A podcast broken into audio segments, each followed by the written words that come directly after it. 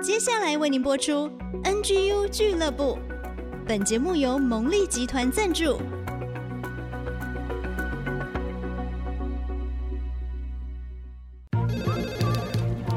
分享职场经验，找寻支持力量。NGU 俱乐部，高美祥、黎元月主持，陪你一起 Never Give Up，点燃永不放弃的热情。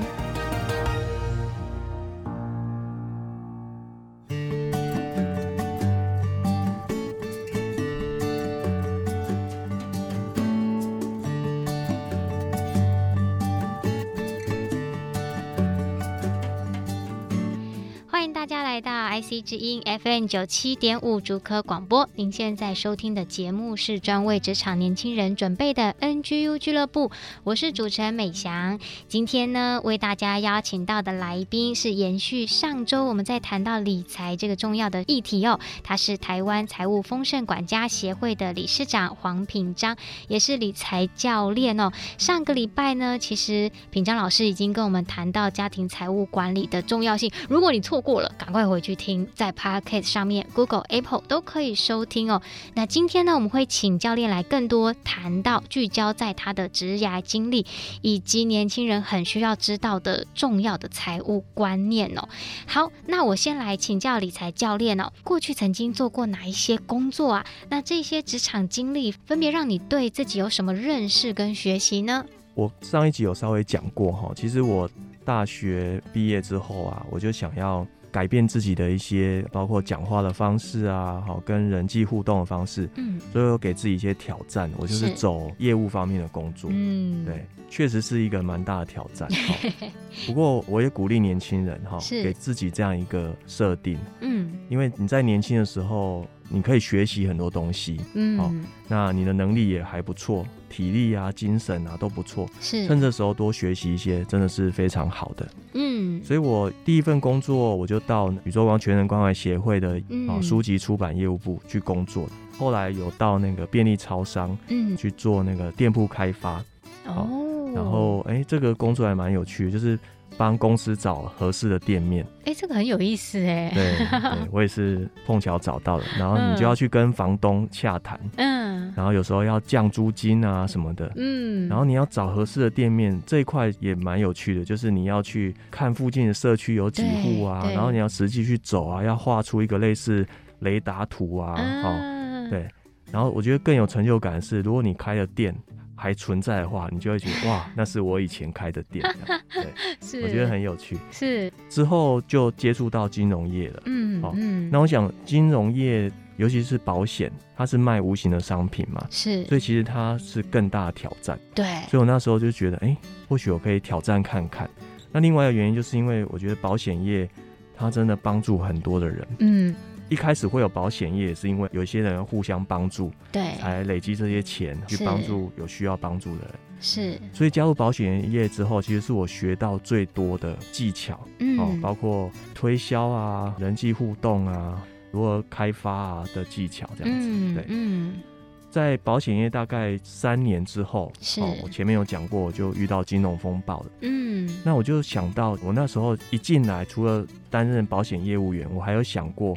我想要朝财务顾问来走，嗯，那很幸运的是，我这家公司它本身有一些外商的背景，是，所以它有一些从美国来的相关的资讯，嗯，所以我就开始去涉猎这方面的资讯，是。那我也很幸运，在涉猎这些资讯之后，也找到了台湾那时候应该是唯一或唯二有在从事这一块的高人，嗯，哦，因为台湾真的很少人在做这一块，那这些老师呢，我就从他们身上学到了。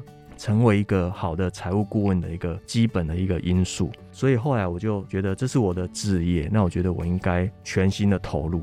是是，所以经历过很多的过程之后，哎，慢慢的聚焦到发现，其实上一集也有讲到，对于帮助别人是你很高的热情。那你也发现说，哦，原来成为理财教练这件事情是可以很大程度的，不只是现在，更是可以支持一个家庭，它长远的路上是有保障的。所以因此就也找到自己的职业了。那我想要继续请教教您哦。刚才就是轻轻点到说，哎，你就发现这个理财教练是成为你的职业。可是，在这个过程当中，还有没有一些察觉，让你发现这件事情就是你的职业呢？其实人生就是不断的体验跟经历嘛。嗯，前面大家应该也听得出来，我其实做过不少工作。是。那其实，在我决定要转向财务顾问的时候呢，其实那个过程是辛苦的。嗯。甚至我离开了保险公司。嗯。那我就有点算是独立的一个顾问这样子。是。所以那一段过程，因为我也成家立业了。嗯。所以有经济的压力。对。所以我必须对家里有一些交代，嗯，所以我也做了其他的工作，嗯、哦，比如说国贸啊，或者是工厂里面的品保工程师啊，对，嗯、那甚至我还到桃园机场担任过那个出入境的服务人员，嗯，对，还蛮特别的经历，嗯，嗯，那我那时候也觉得说这是服务业嘛，因为我喜欢跟人互动，对，可能服务业也有兴趣这样子，对，可是后来慢慢的我就发现。嗯，服务业不一定是我要的，是。因为我要的是更直接解决人家的问题哦，而不是只有端个盘子给你，或者是帮你推个轮椅，嗯、或者是完成公司所交代的一件任务这样子。是，因为我觉得助人之后，他获得的那个帮助，对我的那种感动，才是长久的。嗯，对，所以我觉得环境的引导蛮重要的。是，我觉得上帝在每个人心中都有放下一个热情在，是，你会慢慢的发现，嗯，好，你只要不要偏离太远。譬如说，我母亲那时候也一直跟我说啊，你就去工厂工作啊，嗯，去竹科啊，哇，薪水多高，作业员都五六万呢，对不对？哦，这么多吗？当然要加班了，夜班什么。可是我就觉得，哎，这个好像不是我要的，我喜欢的是。帮助人，跟人互动，这样、嗯、是是，所以好在我没有过去那边，真的，不然过去那边有可能就出不来了。好，可是其实老实说，你的内心的热情还是会对你说话。对，因为我前面讲说我有做过屏保工程师，对。结果我在三个月试用期之内我就受不了了，因为那个工厂环境真的没办法适应。是，对，就是都是面对事情，对，还有东西，嗯，那跟我的本性就很不合。嗯嗯。那我觉得还有一个很重要发现置业的方式，就是透过一些测评。那我是透过冠冕真道理财协会的 Career Director 生涯指引评测。那这个评测其实很棒哈，它测的面向很完整。嗯，从你的人格、兴趣、职业跟嗜好吧，我不知道有没有记错，反正它是很全面的。嗯，所以我做完之后，我就发现啊，原来我是真的适合创业，嗯，哦，走自己一条路的人，是，我也很有创意，是，所以透过这个 Career Director 就给我了一个印证。那我就更肯定说，哦，这条路是我要走的。嗯，那既然是我要走，我就更要坚持下去。嗯，哇，很棒的分享哦。其实，在找寻置业的过程当中，还是会有很多的阶段性，但是这些的累积呢，会帮助我们找到真正的热情所在。而且，我刚刚觉得讲到这个测评，这个方式也蛮棒的，因为它更加的全面性。那有时候可能会挖掘到一些连我们自己都不见得清楚的地方，但是呢，却可以。指引出我们人生置业的一条方向哦。那我想要继续请教啊，既然已经成为财务顾问了嘛，就是平章老师你的置业，您也其实有提到说，关于台湾很少有财务素养教育这件事情哦。那我就很好奇啊，你这边谈的财务素养教育的观念是指什么呢？如果大家有去了解教育的部分的话呢，目前有一个叫做一零八课纲。那一零八课纲有大概定义一下什么叫做素养教育。它的意思就是说，一个人呢，为了适应现在的生活和面对未来的挑战，应该具备的知识、能力和态度，嗯，这就是素养教育的定义。是，所以我们以前的学习都是只学习知识嘛，是，可是现在还要加上能力和态度，嗯，所以理财部分呢，就是还要加上你对金钱的态度是否正确。是，那能力指的是什么？能力指的就是呢，其实，在我们协会的官网上面有，其实就是你要针对三大领域，你要有管理的能力。第一个就是财务管理，第二个就是投资管理，第三个就是风险管理。嗯，很简单。那所谓财务管理，就是包括储蓄啊、记账啊、哈，还有债务啊这些。那投资管理就是投资嘛。嗯，好。那风险管理。除了保险之外，还包括一些法律啊、未来的风险，是不只是现在的。所以你会发现，他的能力其实跟我们想的不一样哦，不是那么简单。嗯、是财务素养教育不容易教的原因呢？譬如说，我们今天学了一个数学，一加一等于二，或者我们可以去量一零一大楼的高度来熟练这个数学的公式。嗯。可是我今天如果教你要储蓄，对，可是你回去发现做不到。就像刚才主持人讲的，第一个。我自己的享受，对。第二个就是这个世界的诱惑，嗯，商业广告啊，一回家路边这么多美丽的店面，哦，好吃的东西，对啊，我怎么可能储蓄呢？对不对？我应该先享受啊。其实财务素养教育最后都会回到跟我们的价值观有关系，嗯嗯。所以在前年吧，有一个叫做行为财务学。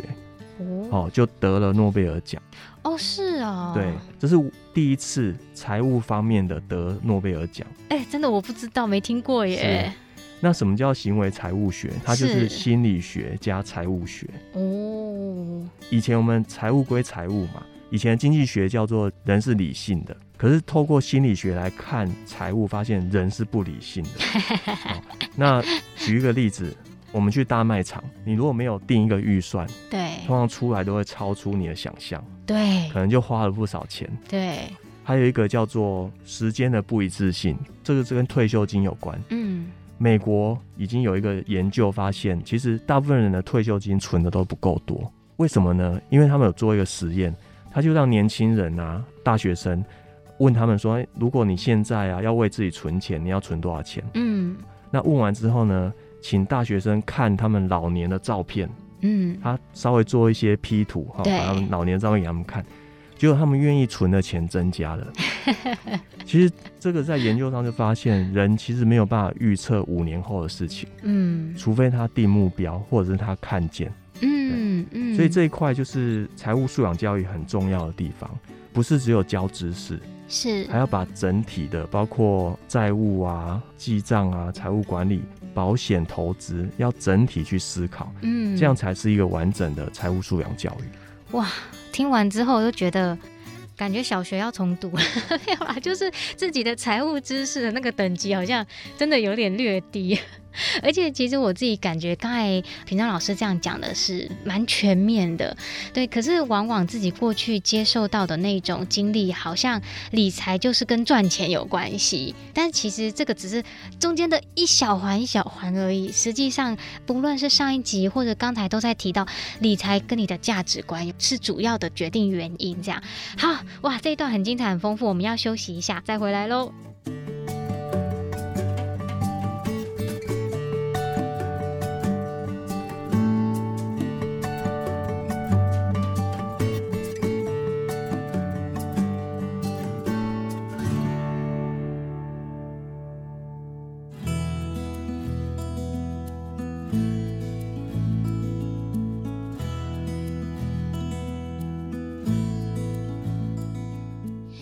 大家回到 IC 之音 FM 九七点五竹科广播，现在进行的是 NGU 俱乐部，我是主持人美香。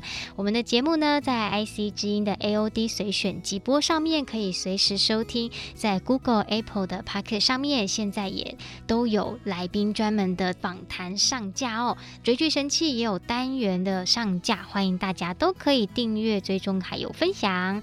今天呢，为大家邀请到的是台湾财务丰盛管家协会的理事长。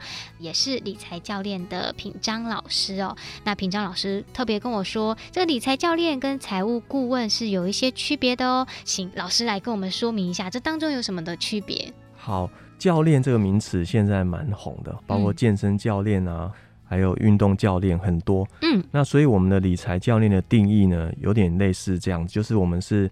陪伴你的，引导你的，嗯，按着你的潜能、你的能力给你建议。是。顾问的话，传统来讲，财务顾问比较是高高在上，然后就是你要听我的，不然你就没有办法怎么样怎么样怎么样。那因为理财这部分是蛮个人化的，对，而且牵扯到个人的价值观跟人生的目标，所以你如果不要存钱，或者想存少一点，这个我也没有办法强迫你。哦，我只会给你一些方向引导或建议这样子。所以主要是差别在这边。是，所以对于老师来说，其实这个陪伴你建立理财观念的过程是很重要的。那我就想要请教啊，我们的节目目标听众就是二十五到三十五岁这个黄金十年的年轻人呐、啊，这个阶段的年轻人，他们最重要的财务课题是什么呢？年轻人的特色就是他有很多可能性，变化很大，嗯，所以可能有人就会觉得说，船到桥头自然直啊，哦，发生了我再处理就好了，哦，可是如果从财务规划角度来看，其实这样是有危险的，嗯，因为你可能遇到某一个事件，就把你所有的储蓄全部花光，嗯，那你就要从头开始，对，哦，所以我们对于二十五到三十五的年轻人，我们会建议要确立三到五年的。价值观与财务目标是，那为什么是三到五年呢？因为刚才有讲到五年以上事情，我们人是没有办法预测的。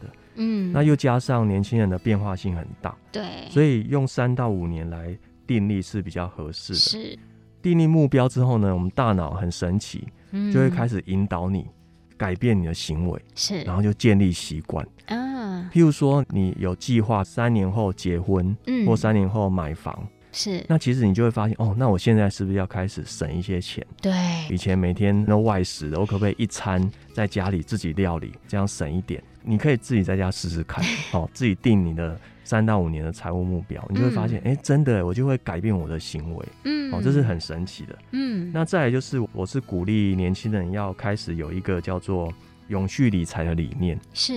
这个部分我们后面会详细讲，因为永续这个观念现在蛮红的嘛，哦，像 ESG 啊没什么的。那外面也有在讲永续金融啊，哈、嗯，或是绿色金融。是。可是我们把它更 narrow down，细节到个人理财。是。因为我发现呢，理财也要永续，嗯，不然的话也会影响到你的未来。譬如说债务，债务就很可怕。如果你在年轻的时候就不小心累积了很多债务，嗯，其实会。大大影响你未来的发展，是。譬如说，我们常看见的就是学贷嘛，年轻人有学贷，可能很多很多年轻人都有，就是我本人。对，那可能他在贷款的时候，他觉得没关系啊，反正我以后赚钱就还。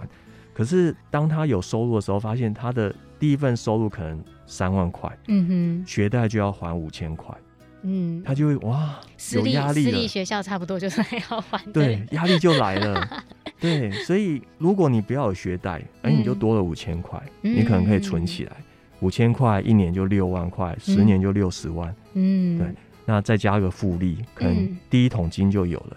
那第一桶金我稍微再带一下，第一桶金其实比较新的观念是你的月薪的十五倍，嗯，而不是一百万。哦，先要赚到一百万不是那么容易，是。如果你月薪三万，能够有四十五万，其实就是你的第一桶金了。嗯，嗯，再透过合适的投资模式，经过复利，其实就可以成长得很快。嗯，所以呢，年轻人还要建立一个基础的财务管理观念。嗯，好，那在我们的协会的官网上也有，就是刚才讲那三块：财务管理、投资管理跟风险管理。嗯，哇，什么时候开课 没？哎、但是哦，我这学贷我一定要补充一下，这真的是家庭观念的影响。因为像学贷这个观念，就是从我家人来的，家长就会觉得说，啊，你就是慢慢还，你就是给他那二十年还，所以到现在还没有还完，反正以后也会通货膨胀什么的，你以后还的钱也是会觉得变得比较少之类的。所以我跟你说，这父母脱离不了干系啊，但是需要学习啦，学习正确跟好的财务管理规划的知识。对，所以教练也提到说，其实有在网站上面有很多的资源，其实也有很多相对应很好的课程是可以让我们去学习的。那我想继续帮我们年轻人问啊，刚才既然说二十五到三十五岁这黄金十年嘛，不止发展事业啊，他也有可能成家立业嘛，对不对？这时候要思考的财务就是更全面了。所以教练会给我们什么样的建议呢？前面有提到年轻人的特色就是会有变动嘛，嗯，好，嗯，那我觉得这时候有一个很重要，第一个按部就班，是。所谓按部就班，就是财务管理的基础要做好，比如说储蓄啊、记账啊、紧急预备金啊，三到六个月啊，甚至六到九个月都要先准备好，这个就是基础。是，那按部就班之后呢，你就可以保留一些弹性，是，也因为你有按部就班，你才能够有弹性。对，譬如说紧急预备金就是预备说你突然换工作，或者是疫情发生，你可能没有收入或收入减少。你就不用急着说哇怎么办？没有收入了，嗯、急着像热锅上的蚂蚁这样子。嗯嗯、所以紧急预备金其实是非常重要的。是。那大家常常会忽略。那紧急预备金一般就是你的生活必要支出的三到六个月。好，那如果你从事的是业务工作，我们会建议六到九个月。嗯。因为业务工作变动更大。那再来就是讲到我们理财教练的重点了哈，就是我们可以协助的，就是因为我们人其实都是。弹性会变动的，对，所以在这个过程中呢，其实我们理财教练可以提供动态式的协助，嗯，譬如说咨询，我们协会有提供咨询的服务，因为我们是 NGO 嘛，非盈利的机构，有一些免费的服务。嗯，那当然，如果你之后你觉得你需要一些更 detail 的、更专业、更深入的，比如说可能。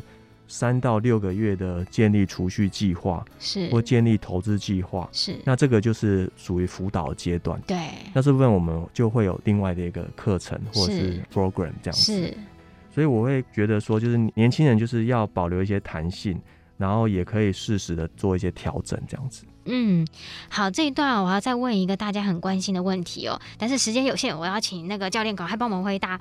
就是呢，这些年来已经薪资冻涨。不知道多久了，也不知道会持续到什么时候。面对通膨，还有一直像刚才教练也讲到疫情啊这些多变的时代，年轻人到底要怎么样进行理财呢？我想年轻人因为经验比较不够嘛，可是我鼓励年轻人就是说，其实你们去想一想，三四十年以前也是低收入啊，然后利率又高。其实跟现在刚好相反，嗯，哦，可是他们还是走过来的，对，所以鼓励年轻人还是要有信心，嗯，接下来我就分享两个小秘诀，是、哦、可以让通膨的时代呢，可以好好面对它哈。第一个就是四 R，、嗯、这部分大家应该有听过，四 R 有点类似跟那个永续有关的，嗯、第一个就是 reuse，重复使用，如果你有一些衣服啊，或者是有一些东西可以重复使用，就不用再买新的，对，然后 reduce。就减少你的花费，好，减少你想买的东西。是。那 recycle 当然这部分就跟环保很接近嘛，好、嗯，要回收。最重要的第四个是 repair，你的鞋子或是你的东西可以修就先修，嗯，不能修再买。对，这样你会省很多钱，而且会为地球节省很多资源。嗯。那第二个就是三 D，、嗯、第一个是啊，第二个三 D。嗯。三 D 第一个就是 demand，你要以需求为导向。嗯。不要以 desire，我想要、需要比想要更重要。对，好，第一个 demand，第二个 debt free，不要有负债。嗯，不要有负债，真的很重要。我再讲一次，不要有负债，真的。那有负债怎么办？就要有智慧的去处理，要规划啦。对，我们会之后有机会再教导大家。嗯、第三个是 debt card，用签账卡，不要用信用卡。嗯哦，因为他会扣你的账户的钱，对，在美国也是这样哦。他们发现现在用信用卡的人变少，哦，大家都很聪明，都用签账卡，嗯，扣账户的钱就不会有扩张信用的问题。嗯，哇，很实用的几个方法，四 R 加三 D，年轻人学起来，一起来对抗通膨跟多变的时代啊！好，我们要准备休息一下，等一下访谈的最后一段呢，我们再请理财教练来跟我们分享。刚才其实我们一直没有谈到投资这一块，但是呢，这也是我自己很想要问的问题，以及呢，教练本身自己也协助超过两百位以上的年轻人做财务翻转。那我也很想要了解，通常年轻人会碰到财务危机的原因是什么？如果我们真的有遇到这样的困难，要怎么样跨出第一步来解决呢？以及上面有提到永续理财的重要性，那我们就休息一下，再请教练跟我们分享喽。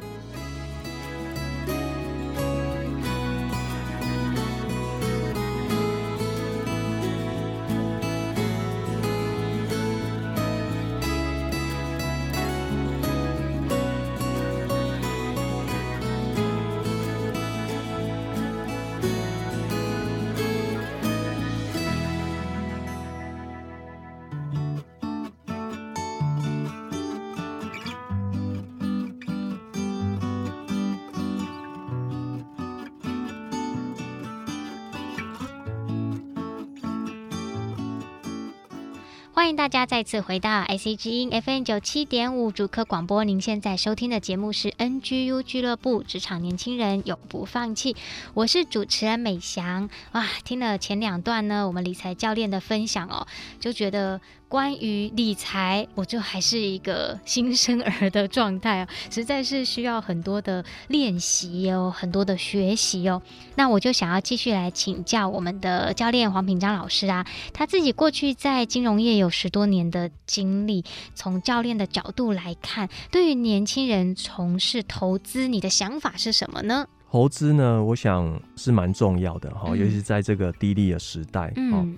可是前面有提到，年轻人呢，很重要是要按部就班，对，要有基本的财务的基础，是。而且投资的第一步呢，其实不是选商品，嗯，而是要订立目标，是。为什么要订立目标呢？因为你如果没有订立目标，你就很容易受到一些资讯的风吹草动影响，做了错误的决策，对、哦。然后现在很多媒体又鼓励你快速致富啊什么的，所以其实。你如果没有一个明确的价值观跟长期目标，然后再加上你的投资目标，你很容易被带着走。这就叫做割韭菜。对，还有像当冲的议题啊，哈，这个都很多很多。所以年轻人要开始投资的话呢，第一个也要做一些功课，嗯，然后你也要准备本金，是，你要先储蓄，是。前面有提到紧急预备金嘛，哦，嗯，你都准备好了。有多余的钱，我们再来投资。对，那你可能会讲说，这样会不会太慢了啊？时间就是金钱啊。对啊，机会都没了。是，好，我跟大家分享，其实国外有统计，股市里面呢，其实跌的时间是多的，是涨的时间是少的。嗯，可是你如果有一次参与到那个涨的时期，你可能人生就财务自由了。嗯嗯，对，像之前二零零八金融风暴，你如果那时候赔的股票，你没有出场。嗯，后来都是百分之三百趴的报酬哦，三倍。但是你要撑得过啊。对，可是大部分人都撑不过。对呀、啊，都没办法忍受那个下跌，下跌。对，所以我觉得在投资的部分，我觉得与其你很快的进入市场去被人家割韭菜啊，或者是用累积经验来看的话，嗯，嗯，我觉得你不如去看一些书，好，建立一些正确的观念。是，投资的观念其实最重要。的其实不是买什么商品，嗯，而是第一个投资心理学、投资历史，还有投资产业，你都有一个了解之后呢，再去选择商品，嗯，所以我是鼓励年轻人要先建立正确的一个财务观念，还有投资观念，嗯嗯，其实我觉得这样听下来哦，就是万变不离其宗。关于理财，你就是要知道你的目标是什么啦。目标一旦清晰，你在上路，你碰到的问题，一你不会被诱惑，二你可以去解决，对，那你就可以完成你的目标。哦，我觉得好像每件事情上面哦，都是一个很重要的核心原则。其实上一集的时候，品章教练也有跟我们提到说，自己也曾经遇过财务危机嘛，同时你也帮助了许多的年轻人做财务翻转，所以我就想请你分享，从你这些接触的案例里面看到，会形成财务。危机的年轻人，他们背后的原因有哪一些？那如果我们自己现在本身也有财务困难，哎，怎么跨出第一步来解决呢？其实年轻人的财务状况其实没有很复杂，嗯，所以他们的问题大概就是在我们刚才讲的那三块领域的财务管理的部分。是，财务管理就包含存不到钱，对，有负债，对，大概是这些问题。哦，我有协助过一个年轻的女孩子，她大概二十几岁。大学毕业没几年，嗯，那她来找我协助的时候，她说她存不到钱，对，那我就用财务规划的模式，帮她先订立价值观，然后协助她定出目标，哈，财务目标，然后开始来执行，结果很有趣，在第一个月还是第二个月。他就跟我说，他原来有一笔健身房的教练费，嗯，他想要主动把它停下来，嗯，因为他目标很明确的，他就是要存钱，嗯，他来找我的时候是他说他存不到钱，嗯，可是当我帮他定好目标，他就说他愿意把那个停掉来存钱，你会发现目标的力量非常大，嗯，那这个女孩子呢，我辅导他大概三到五年的。对，那他现在的资产就不断的增长。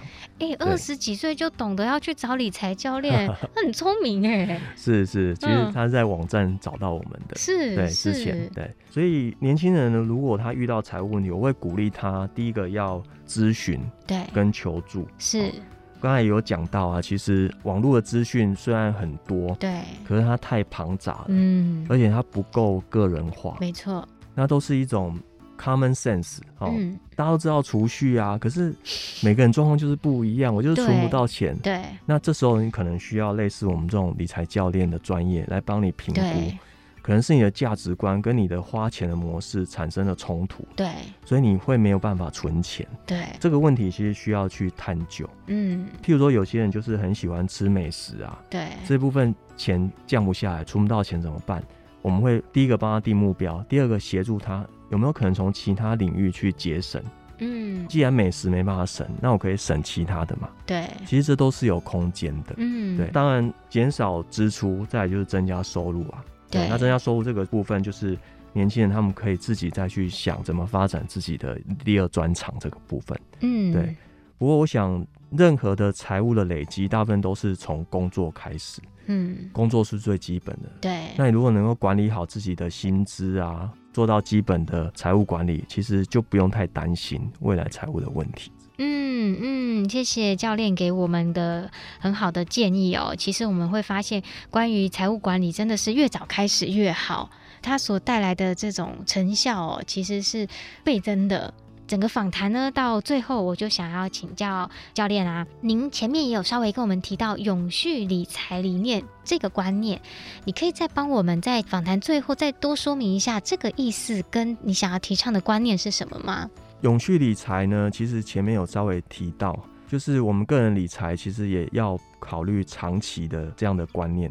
你会发现，我们的理财其实都比较着重在短期，嗯，譬如说投资也是哈，快速获利啊，哦，享受是现在就享受，嗯。可是如果你拉长来看，譬如说，像我都建议年轻人啊，使用权比所有权更重要，嗯。譬如说，你可以不用买车子，嗯，你可以用租的，对，或者是说很多贵重的东西你可以不用买，你用租的，嗯。像房子其实也是一样哦，是。我的建议跟大家不一样哈，因为你用租的话呢，其实你就很有弹性。对，你可能可以前十年住北部，嗯，后五年住中部，快退休搬到东部，然后这是零成本的转换，嗯，零成本的转换是。那当然这是一个建议，你可以有自己的想法。是，所以永续理财观念比较是长期的，嗯，哦，包括投资啊，哦，都要从长期的观念往回看，嗯，然后包括像风险管理部分也是一样。这一块我更鼓励年轻人要做到，就是譬如说像立遗嘱这一块，我们可能觉得这个是我年老才会做的事情吧。可是你如果实际去观察，中国人很多人也不做这件事情，嗯，他们觉得这个不重要，哦，或者是说谈死会有忌讳，嗯。可是成功学里面有一个很重要，就是以终为始，嗯，如果我们都知道我们将来会离开这世界，你再往前来看的话，你就会发现哦。我先定好我的遗嘱，或者是我的人生目标，其实才是最重要的。嗯，哦，我觉得今天这个又给我们一些不同的思考的角度哦。